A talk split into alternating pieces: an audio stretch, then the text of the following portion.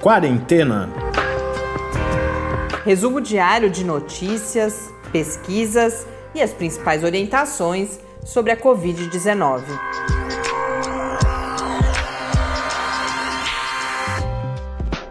Quarentena, dia 258. Olá, começamos agora nosso duzentésimo, quinquagésimo oitavo encontro aqui no Quarentena. Eu sou Mariana Petzo e neste sábado, como é a nossa tradição, tradição atual aqui no podcast, nós temos um episódio em parceria com o InformaSUS, projeto de extensão de comunicação social em saúde e de comunicação social na pandemia, aqui da Universidade Federal de São Carlos. Hoje, uma produção conjunta com os grupos temáticos de, de saúde do trabalhador e o grupo Cuidado Sem Limite. A partir dessa parceria, nós conversamos com a Priscila Viegas Barreto de Oliveira, que integra o Conselho Nacional de Saúde e não só integra o Conselho Nacional de Saúde, mas a mesa diretora. Então, é um órgão colegiado, como ela explica na entrevista, inclusive, que é responsável pela organização ali do conselho, pela condução dos trabalhos, a tomada de algumas decisões. Ela participa representando a Associação Brasileira dos Terapeutas Ocupacionais, ou não representando, né? Representa é, uma determinada. Ela também vai falar sobre isso, de como as diferentes categorias compõem o conselho, e aí, como vice-presidente da Associação Brasileira dos Terapeutas Ocupacionais, ela representa uma dessas categorias no conselho. Ela também é coordenadora adjunta no conselho da Comissão de Atenção a saúde das pessoas com deficiência, e esse é um dos temas que a gente trata com mais detalhe. Então, ela conta pra gente o que é o CNS, os seus objetivos, como funciona o Conselho Nacional de Saúde. Acho que essa foi uma oportunidade rica, talvez boa parte das pessoas já tenha ouvido falar, mas eu particularmente aprendi muito sobre a função e, e o funcionamento desse órgão. E aí, com mais detalhe, a gente comenta duas áreas específicas que são a saúde do trabalhador e a saúde da pessoa com deficiência ao longo da pandemia. Vamos então agora acompanhar essa nossa conversa.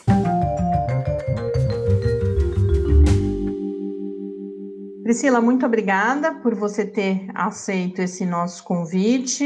É, a gente valoriza muito essa oportunidade de falar do Conselho Nacional de Saúde, que eu imagino que talvez as pessoas até já tenham ouvido em algum momento da vida, mas que muitas não entendam exatamente ou não conheçam o modo de funcionamento, os objetivos do conselho, e a partir desse olhar do conselho também sobre duas temáticas específicas que têm sido uh, foco do trabalho no InformaSUS, que são a saúde do trabalhador e a saúde das pessoas com deficiência, os impactos da pandemia, especificamente nas pessoas com deficiência. Mas antes, eu queria que a gente começasse apresentando, claro que brevemente, o Conselho Nacional de Saúde, como que ele é configurado, como que é essa atuação, e aí talvez exemplificando com a atuação agora durante a pandemia de Covid-19.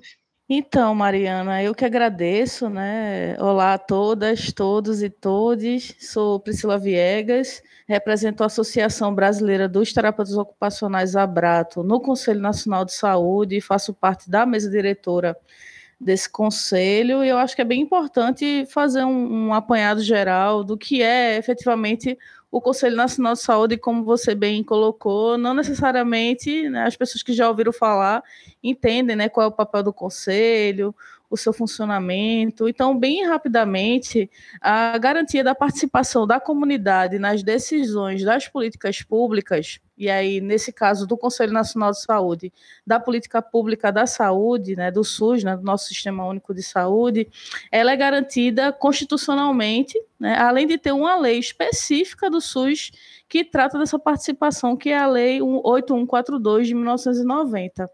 E o que é que isso significa? Isso significa que a gente tem dentro de um espaço, um órgão, né, um, um órgão que a gente diz que é colegiado, que é o Conselho Nacional de Saúde, que tem representação né, tanto de movimento de usuários e usuárias, como de profissionais da saúde, como da gestão e de prestadores e prestadoras de serviços na saúde, que estão lá representando né, é, seus movimentos e que fazem parte desse conselho, né, que tem 48 conselheiras e conselheiros nacionais de saúde membros e membros titulares, né? Porque cada um desses também tem uma primeira suplência e uma segunda suplência. Aí a gente também diz que é um órgão que é paritário, né? Porque além dessa representatividade, que a gente entende, né, que a política de saúde é feita a muitas mãos, né? E a gente tem que contemplar essa diversidade, essa pluralidade ele também é paritário no sentido de que 50% de, dessa composição né, de movimento de usuários e usuários, 25% de profissionais da saúde, e a gente está falando aqui de representações institucionais, ou seja, o movimento das pessoas que convivem com HIV/AIDS, o movimento das mulheres, o movimento das pessoas com síndrome de Down, é, na, na parte de profissionais da saúde, os conselhos de categoria, as associações científicas, os, o movimento sindical, enfim, né? Né? além de gestão e prestadores de serviço, que representa que o próprio ministro da Saúde, por exemplo, ele é conselheiro nato do Conselho Nacional de Saúde. E é entendendo isso, para que serve esse espaço? Para debater, discutir, problematizar, e principalmente que é a principal função dele avaliar as contas públicas, o orçamento público para o SUS, como o governo tem efetivamente gasto, mas também se faz o debate e a discussão de como deveria estar fazendo a aplicação desse recurso, isso inclusive é garantido por lei também ao Conselho Nacional de Saúde. Então esse é o espaço que faz esse debate da política pública de saúde, e isso porque é garantido constitucionalmente a participação da comunidade. E agora na pandemia, como que que tipo, eu vi, por exemplo, que tem diferentes documentos que o conselho produz, tem recomendações, ele faz campanha também. Então, se você contar, puder apresentar um pouco que tipo de, de ação, quais têm sido as principais preocupações agora, especificamente nesse momento.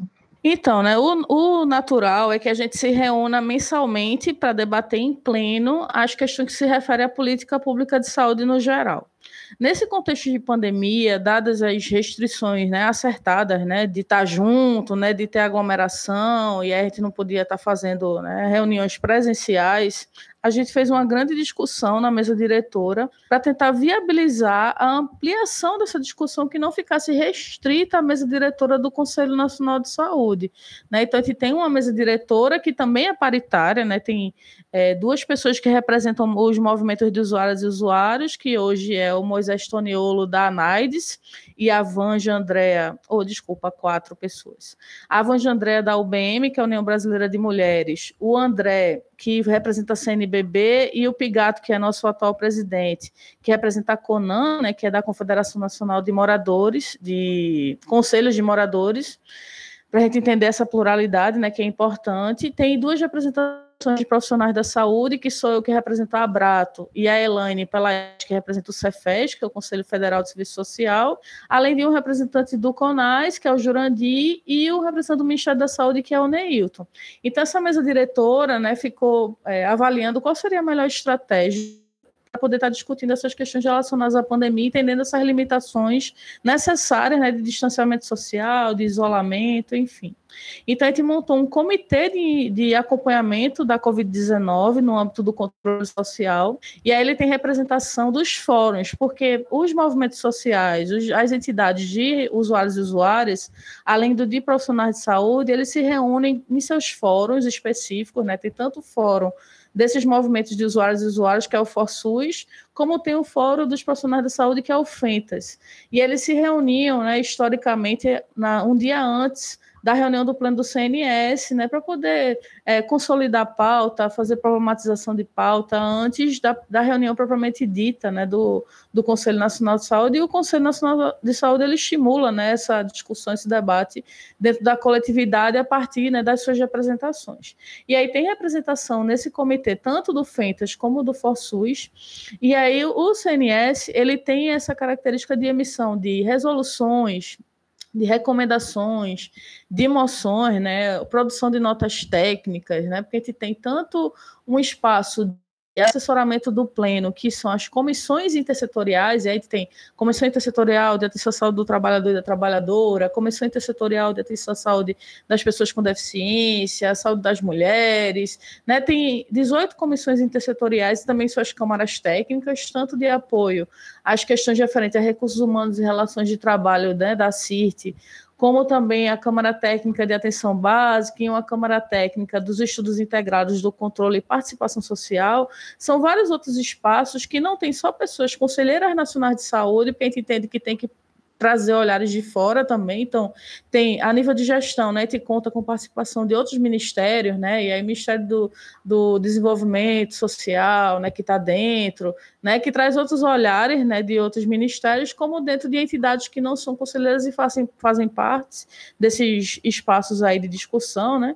e além de universidades, né, enfim, e aí fazem produção desses documentos para o CNS avaliar em pleno, referendar, né, e levar para a sociedade, né, que pode servir tanto para subsídio de debate, né, como um, uma resolução direta, né, para execução de alguma questão que está lá no resolve, né, geralmente o resolve, né, que é a resolução, ela se destina, né, ao próprio Ministério da Saúde, porque é no âmbito da política, né, de saúde que entra o âmbito, né, de atuação das resoluções, serve para outros conselhos, né, estaduais, municipais, né? E pra, o, quando a gente quer falar para fora, né, recomendar, por exemplo, ao Ministério Público, a gente usa os recomendas, né? Que aí a gente recomenda algum posicionamento ao Congresso, recomenda é, algum posicionamento ao Ministério Público, ao STF, enfim, tudo que é para fora a gente utiliza o recomenda e as moções, né? Que são outro tipo de documento que a gente pode estar tá utilizando, que são moções de apoio, de aplauso, de repúdio, né? Porque também o CNS tem esse papel político, né? Porque quando a gente fala de política a gente está falando de,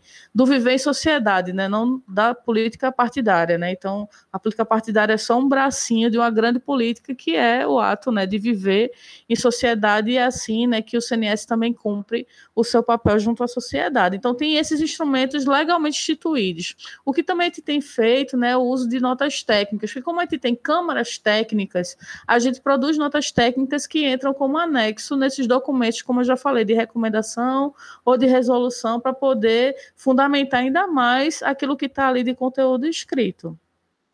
Conhecendo então esse modo de, de funcionamento e de organização, a gente entra agora em dois do, dos temas que a gente selecionou para conversar aqui com você hoje, que são a saúde do trabalhador e a saúde da pessoa com deficiência e as interrelações, inclusive, entre eles. Olhando primeiro para a saúde do trabalhador de uma forma mais geral, eu queria que desse lugar, então, você comentasse um pouco na sua avaliação quais foram as principais questões, preocupações e ainda desafios que existem no que diz respeito à saúde do trabalhador, porque a gente vê, por exemplo, talvez mais conhecido sejam todos os esforços e os alertas da necessidade de cuidar dos trabalhadores, particularmente daqueles que estavam no enfrentamento da pandemia, profissionais de saúde, por exemplo, mas também de trabalhadores informais, daquelas pessoas que não puderam em nenhum momento ficar em casa.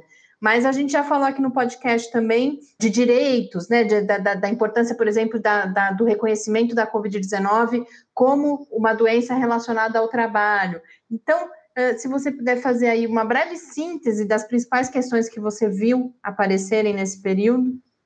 Então, né, acho que fundamentalmente uma questão que a gente tem defendido né, desde o início da pandemia, né, e obviamente muito antes da pandemia, o CNS sempre fez defesa né, das questões inerentes à saúde do trabalhador e da trabalhadora, que inclusive nós temos uma comissão intersetorial específica para esse debate, mesmo entendendo que isso também está permeado em outras comissões, né, mas a gente tem uma comissão só para tratar disso, que é a nossa CIST, né? E aí o que a gente tem é, tentado né, levar dentro das nossas defesas é de que a gente reconhece o papel fundamental e imprescindível de profissionais né, que estavam na, no que tem sido chamado de linha de frente, né, que é dentro do movimento de hospitais, por exemplo, quem está no hospital diretamente lidando né, com a pandemia, a gente né, inclusive se solidariza com todas essas pessoas né, que tiveram suas vidas né, ceifadas nesse enfrentamento ao, à Covid-19. Mas a gente entende né, que, para além desses profissionais que estavam numa linha de frente, né, num contexto hospitalar, né, trabalhador e trabalhadora essencial, né, na nossa leitura, ele incorpora um conjunto de profissionais, trabalhadores e trabalhadoras que garantem o cotidiano de vida nos territórios, no contexto do, do cotidiano de todas as pessoas. Então, Para a gente, o profissional, o trabalhador, a trabalhadora essencial é aquele que está ali, que obrigatoriamente teve que ir para as ruas, mesmo com o, o, o em casa, porque tinha que garantir a sua sobrevivência, né? Então, o seu sobreviver, né? Não era somente o viver que estava em jogo, era um sobreviver a tudo isso que estava acontecendo, né? Então, toda a reverência a quem está lá, que de repente está na venda direta nas comunidades, né? Das suas banquinhas, barraquinhas, no seu, é, tá no camelô, né? No trabalho informal, que está aí tentando garantir o cotidiano de vida nas comunidades e nos territórios, e a gente considera né, o profissional que é, opera ônibus, né, motoristas, né, cobradores e cobradoras, enfim, né, que tiveram que dar continuidade aos seus processos de trabalho, independente de contas de pandemia ou não, independente da garantia ou não de terem acesso adequado aos equipamentos de proteção individual, equipamento de proteção coletiva, porque houve também né, uma grande necessidade no início, né? De se fortalecer o fique em casa. E aí também tirar né, é, a tentativa de dizer que para essas pessoas que elas não podem sair, né, que tinham que ficar em casa porque também não tinha garantia de equipamento para todo mundo. E isso também foi um fator dificultador, acho que o acesso a esses equipamentos de produção individual, e especialmente porque a gente está numa, numa, numa, defesa mais contundente né, dos equipamentos de base territorial, uma desvalorização do papel da atenção básica nos territórios e desses profissionais que garantem a atenção básica em funcionamento, né, falando no contexto da saúde então, por exemplo, a gente de, de combate a endemias, a gente comunitário de saúde, as pessoas que operam os NASH, né, que são os núcleos ampliados de saúde da família, né, que teve a, a modificação da nomenclatura, que antes era núcleo de apoio e agora se chama núcleo ampliado, né, que tem um conjunto de profissionais que poderiam estar atuando, né, a nível de promoção, né, de, de, da saúde e prevenção de agravos no acompanhamento e monitoramento dessas pessoas nos territórios, mas que ficaram impedidos porque em muitos locais né, foi recomendado que eles não fizessem mais a visita domiciliar, né, que não fizessem mais o acompanhamento é, necessariamente né, é, olho no olho, porque tinha que agora operar a nível virtual, o que na verdade a gente entendeu que foi um equívoco de condução, porque a gente entende que se tivessem feito um rearrumamento, né, uma rearrumação, eu adoro neologismo, minha gente, desculpem, né, uma rearrumação aí do, do, do, do modo de operar nesse cuidado em saúde, poderia ter sido sim garantida a continuidade dessa assistência sem pôr em risco necessariamente.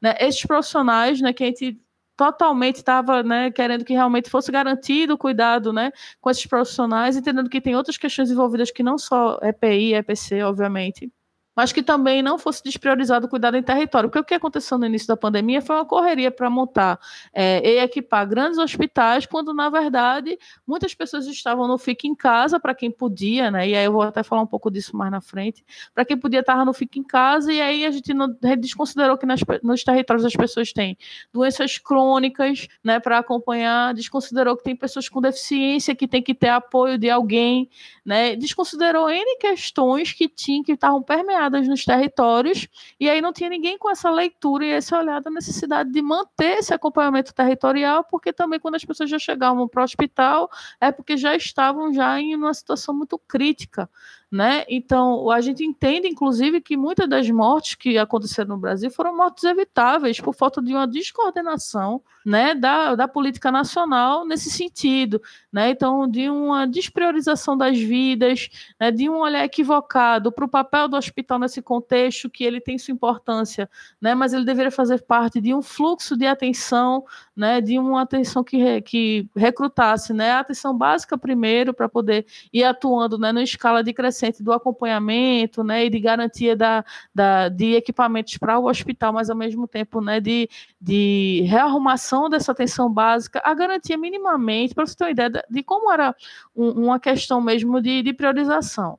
Minimamente, a gente fazendo leitura, se a gente pudesse pensar a unidade de, básica de saúde menorzinha que tivesse, né, num lugar mais precarizado, vamos dizer assim né, mais vulnerabilizado, né, uma pia do lado de fora instalada de um posto já garantiria né, um atendimento para essas pessoas com fornecimento de máscara, né, que poderia ter sido feito, né, várias articulações e parcerias, né, com esses movimentos de, de produção de máscara, como a gente viu em algumas comunidades ao redor do Brasil, para poder fazer disponibilização de máscara para quem chegasse na unidade para ser atendido, com a instalação de uma pia do lado de fora, minimamente instalação de um toldo, né, uma separação mínima entre quem estava com sintomas respiratórios e quem não estava, por menor que fosse a unidade, se tivesse sido priorizado, tinha forma de se fazer o cuidado, né, talvez gente pudesse ter né, um número muito menor, né, e óbvio né, que toda a vida né, ela vale, né? Especialmente no Brasil, que a gente tem aí um genocídio da população preta periférica, né? Que é a grande maioria das comunidades, né? Em, em, grande escala, né? Isso não foi com a Covid, isso é já histórico no Brasil, isso não pode deixar de ser visto, né? Mas a gente viu que por conta dessa descoordenação, muitas coisas deixaram de ser feitas e aí só se pensava na equipagem do hospital, quando na verdade tinha uma coisa muito antes para ser feita, né? De ação que pudesse olhar para os profissionais, para esse cuidado né, e para uma rearrumação, um reordenamento da atenção básica que pudesse garantir que essas pessoas não agravassem tanto né, e chegassem já no, no hospital em, em, situação extremamente grave. Né, a gente ficou muito preocupado com essa dinâmica. Além disso, acho que também é importante pontuar aqui né, que a gente vai viver um contexto, né, e está vivendo, na verdade, já, né, de adoecimento psicossocial, mental, né, muito forte, né, porque a pandemia ela trouxe várias questões também fruto dessa descoordenação, né? E aí a gente pode também agregar a questão do auxílio emergencial, que teve um grande atraso de ser liberado, também foi uma coisa extremamente descoordenada, né? Então, pessoas que já tinham suas vidas né, em extrema vulnerabilização, né? Porque eu vivo defendendo não existem pessoas vulneráveis, né? Nem invisíveis, elas são vulnerabilizadas e invisibilizadas, né? Então nesse contexto, né? E foi criando uma atmosfera de vulnerabilização ainda maior para essas pessoas, né? Que estavam tentando garantir o fique em casa para quem tem casa, né? Porque ainda tem outra questão relacionada às pessoas, né?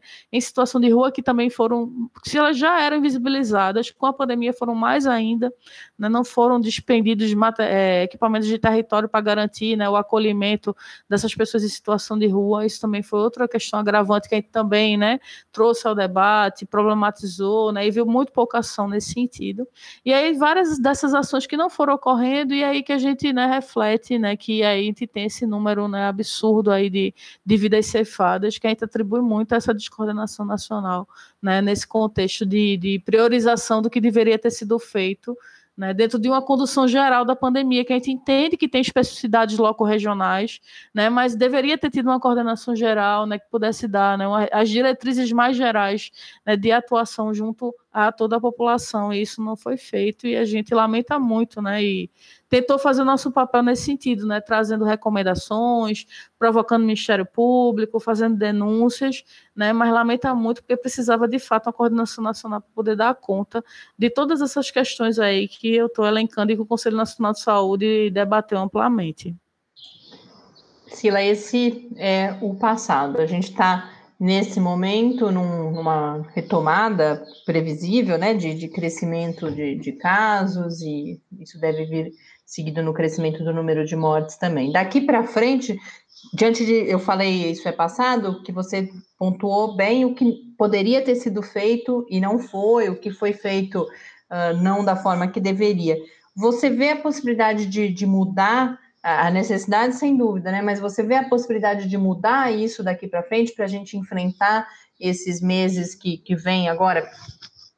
Então, ao título de, de movimentos locais, existem várias iniciativas nesse sentido, né? mas a descoordenação nacional ela continua, até porque a gente está vivendo um momento de negacionismo, de obscurantismo, de negação de ciência, né? de negação da, da, da questão da, de como funciona mesmo, do como opera a saúde e cuidado né, nos territórios, da necessidade do cuidado, né? E existe é, uma visão a nível, inclusive, de gestão nesse sentido, né, de negação, né, como se a doença, né, como já foi afirmado, né, e aí é para todo mundo, quem, quem quiser pesquisar, tá aí para todo mundo ver que é, que é uma gripezinha, né, que quem é atleta não, não vai sofrer nada de grave, e é justamente o contrário, porque o que a gente vê, né, e aí tem visto ainda no Brasil nesse sentido, né, porque eu nem acredito que está na segunda onda, viu, eu não sou epidemiologista, né, eu sou terapeuta ocupacional, né, que estuda saúde, e estou fazendo um doutorado em inovação terapêutica, sou da área da saúde, mas não sou epidêmio, mas o, na minha leitura a gente nem chegou a, a terminar uma primeira onda, na verdade está vivendo oscilações ainda de uma primeira onda, né? Isso é uma leitura minha, tá? Só para deixar mais explícito, que a gente está vivendo oscilações ainda de uma primeira onda que não foi adequadamente, né, conduzida, né? Então, se a gente pensa na perspectiva desse negacionismo, né, desse obscurantismo, de minimizar os efeitos da doença, a gente vê que a Covid no Brasil, ela rejuvenesceu, porque qual era a configuração que a gente tinha antes?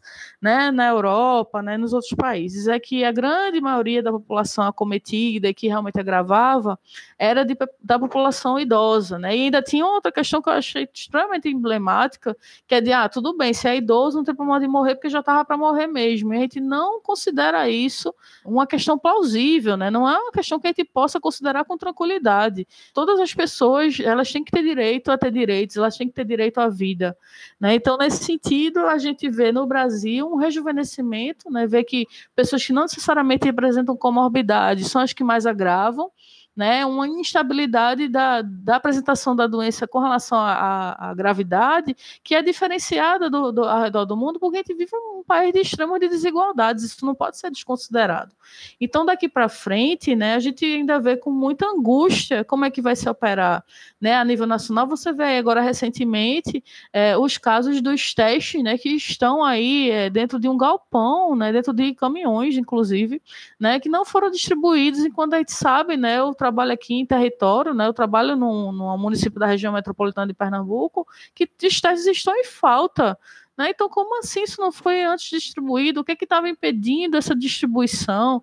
É, então, uma questão de logística que não foi pensada para essa distribuição, que é gravíssima, né? Porque quanto mais pessoas forem testadas, mais cedo a gente pode pensar numa perspectiva de, de atuação junto a essa pessoa, para que ela entre em isolamento, para poder ter, ter, saber de quem são os seus contactantes, ou seja, as pessoas com que ela teve contato, para poder fazer também esse isolamento dessas pessoas e não ampliar aí, né, a, a infecção, né, e, e, as possibilidades de termos mais pessoas graves, né.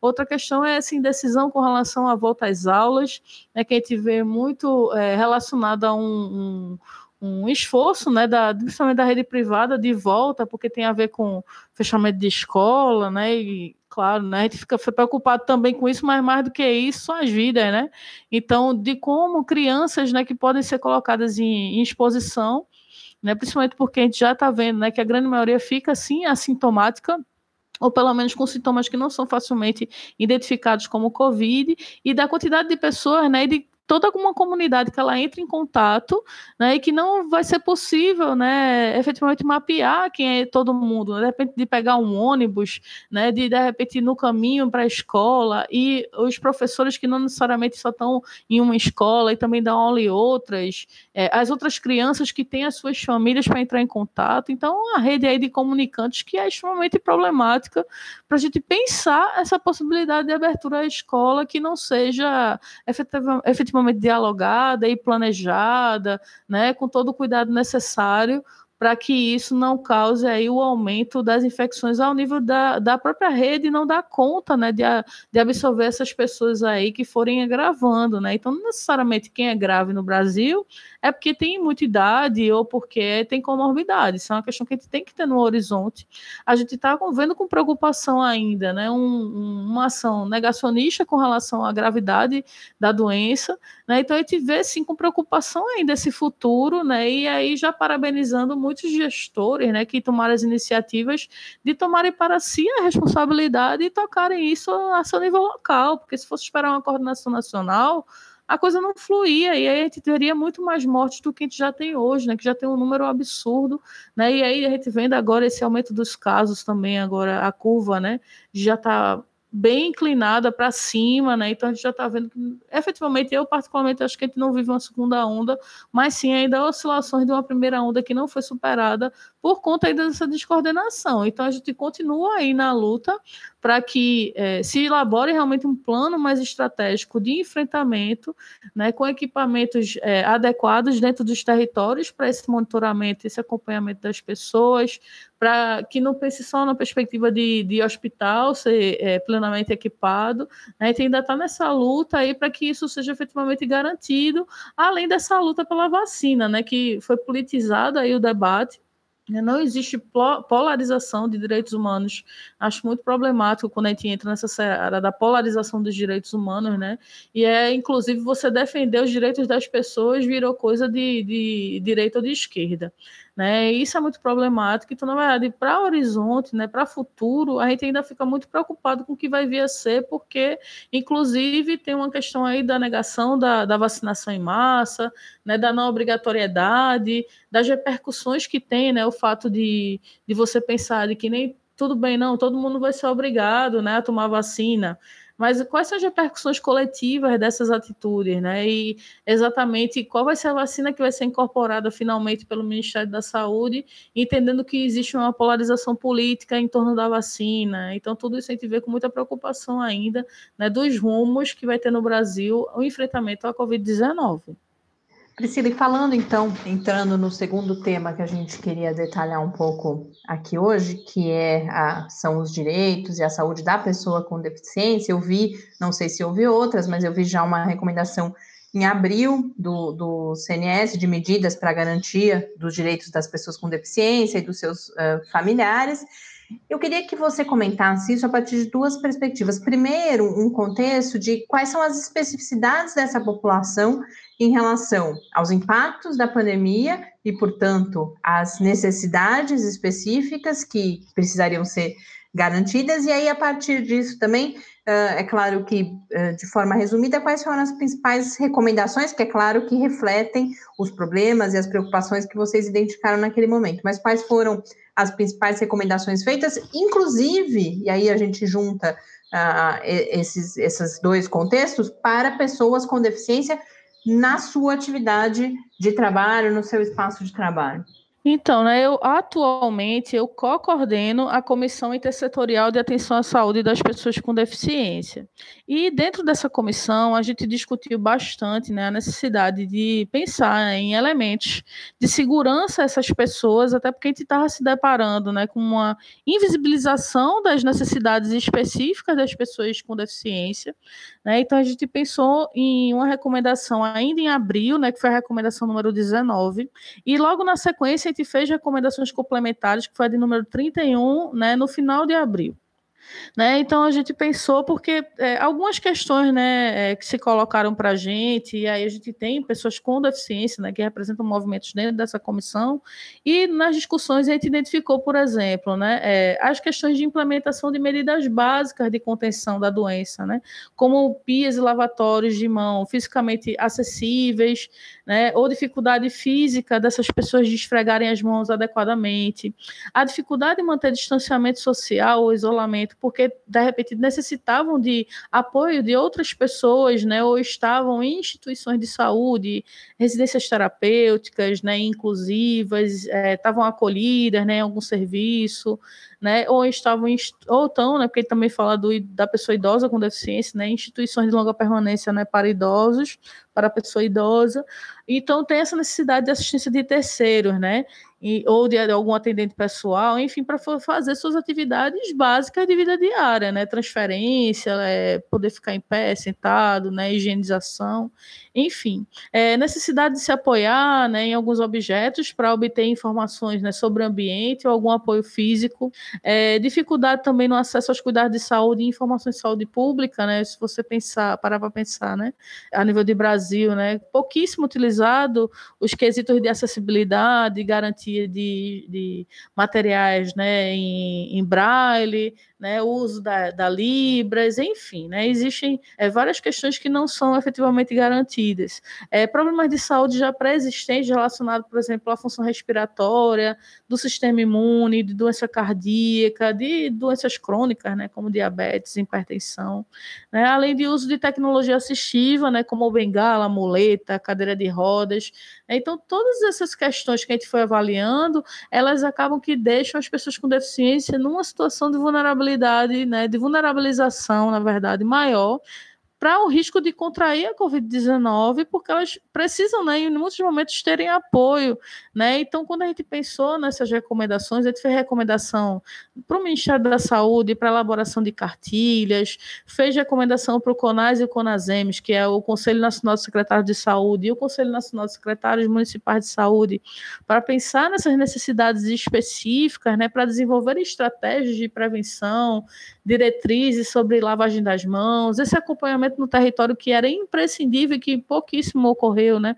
Desse acompanhamento, desse mapeamento das pessoas com deficiência que tinham comorbidades ou que estavam em assistência de terceiros essa questão que chegou, né, a nível de, no nível de pandemia do uso da teleconsulta, né, como é que garantir o acesso por via de teleconsulta, de repente para quem, né, é, tinha alguma deficiência visual, deficiência auditiva, é, como é que estavam feitos esses acompanhamentos, né, como estavam sendo ofertados serviços acessíveis, né, de apoio à saúde mental para essas pessoas com deficiência, né, especialmente as que tinham demanda específica de atenção psicossocial, né, e aí a gente pensar, né, nos efeitos dessa pandemia para essas pessoas, é, é, a formação né, desses profissionais de saúde para adotarem não só a linguagem simples, né, mas a linguagem acessível, pensando que tem pessoas com deficiência intelectual, pessoas com transtorno do espectro autista, o que, como é que estavam sendo vistas essas questões, né? Atenção às pessoas com deficiência que têm também, né, doenças raras,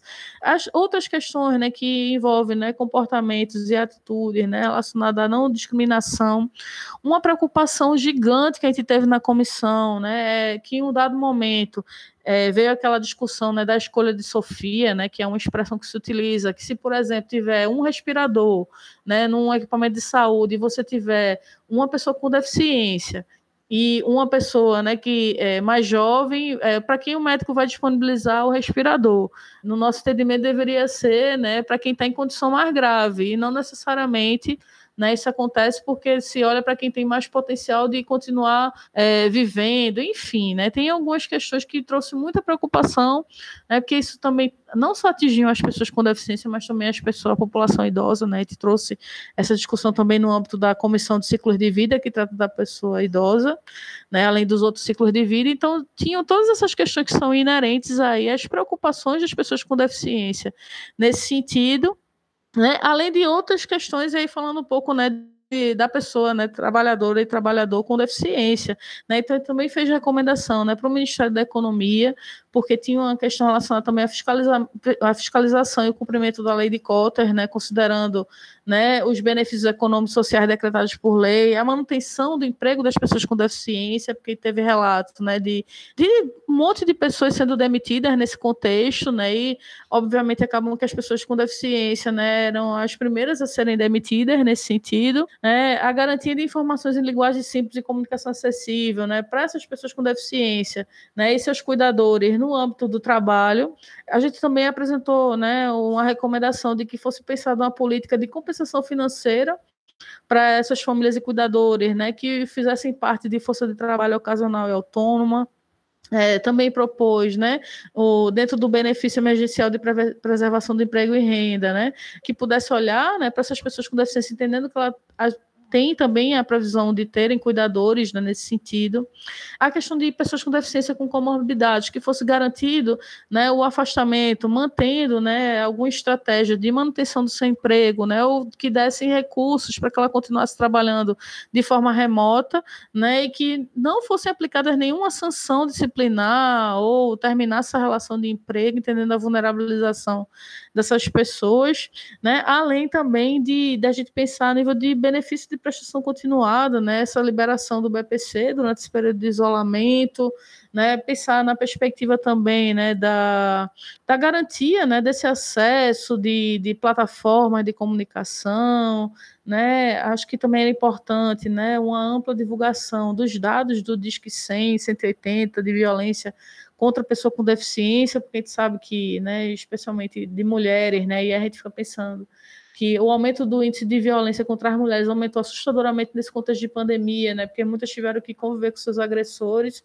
E aí a gente fica pensando para as mulheres com deficiência, por exemplo, que não tem como se comunicarem, né? Não tem ninguém que as entenda, né? Nesse, não tem esse recurso, né? Como é que elas denunciam, né? Essa agressão. Então tem tudo isso que está envolvido nas discussões que a gente fez, né? De atenção à pessoa com deficiência, da pessoa, né? Trabalhadora com deficiência que a gente recomendou né, nessas duas recomendações que eu citei e que a gente teve muita preocupação porque fez parte do conjunto né, de discussões que a gente fez né, das dificuldades que as pessoas com deficiência já têm nos seus cotidianos de vida, né, que já não era amplamente garantido, né, acessibilidade, né, porque a gente está falando não só da acessibilidade física, mas uma acessibilidade atitudinal, né, do, de como as pessoas lidam com as pessoas com deficiência nos seus cotidianos, né, acolhem né, e garantem realmente que elas possam né, ter sua voz. Então, a gente também ficou muito nessa preocupação, isso fez parte né, das nossas discussões de forma mais ampla. Muita coisa, né, Priscila? A gente poderia ficar, sem dúvida nenhuma, aqui é, horas falando sobre cada uma delas, mas é, preciso te agradecer muito por ter, pelo menos, a gente conseguir pontuar e mostrar, inclusive, essa diversidade. Além, é claro, acho que é, que é uma oportunidade importante de divulgar o Conselho Nacional de Saúde, as pessoas saberem que existe, como é que trabalha. Espero que a gente tenha outras oportunidades de, de trazer esses debates todos e, e, e, o fruto do trabalho de vocês aqui, inclusive, para o Quarentena. Muito obrigada e obrigada pelo seu trabalho. Ah, eu que agradeço demais o convite, né? Eu gostaria de convidar todas e todos a explorarem as redes sociais do Conselho Nacional de Saúde. A gente tem um site que é o conselho.saude.gov.br. O Conselho Nacional de Saúde também tem o SUS Conecta, é só colocar no Google, né? Que é um site que traz mais as notícias é de formato menorzinho, mais objetivo né? Mas no conselho.saude.gov.br você tem acesso a todos os documentos, a composição do conselho, as principais notícias, tudo que está rolando na mídia, as nossas incidências e inserções e atuação, né? Política, enfim, está tudo lá. Também tamo, temos página no Facebook, temos Instagram, temos Twitter, então temos várias plataformas, né? Além de ter tido agora mais recentemente a conquista, né? A OPAS nos ajudou nessa parceria de garantir intérprete de Libras nas reuniões de pleno, que também, por conta de acessibilidade, a gente não está fazendo todo mês, porque a gente entende que isso não garantiria a participação de todas as pessoas, entendendo que tanto existe uma questão né, de saúde no geral, né, de participar de uma reunião remota, para deliberação, como também na questão de acessibilidade, porque nem todo mundo tem acesso a, a recurso tecnológico, reuniões de conselho remotas são extremamente cansativas, então a gente também não está fazendo isso mensal, mas as reuniões que a gente está conseguindo fazer, quando tem que fazer para deliberação né, remota, a gente tem tentado garantir um intérprete de Libras, e aí foi uma grande conquista já na nossa parceria junto à OPAS, e agradecer mais uma vez aí a possibilidade de compartilhar com vocês tudo que a gente tem feito, porque o Conselho Nacional de Saúde tem trabalhado para caramba, né, gente entende o nosso papel importantíssimo aí,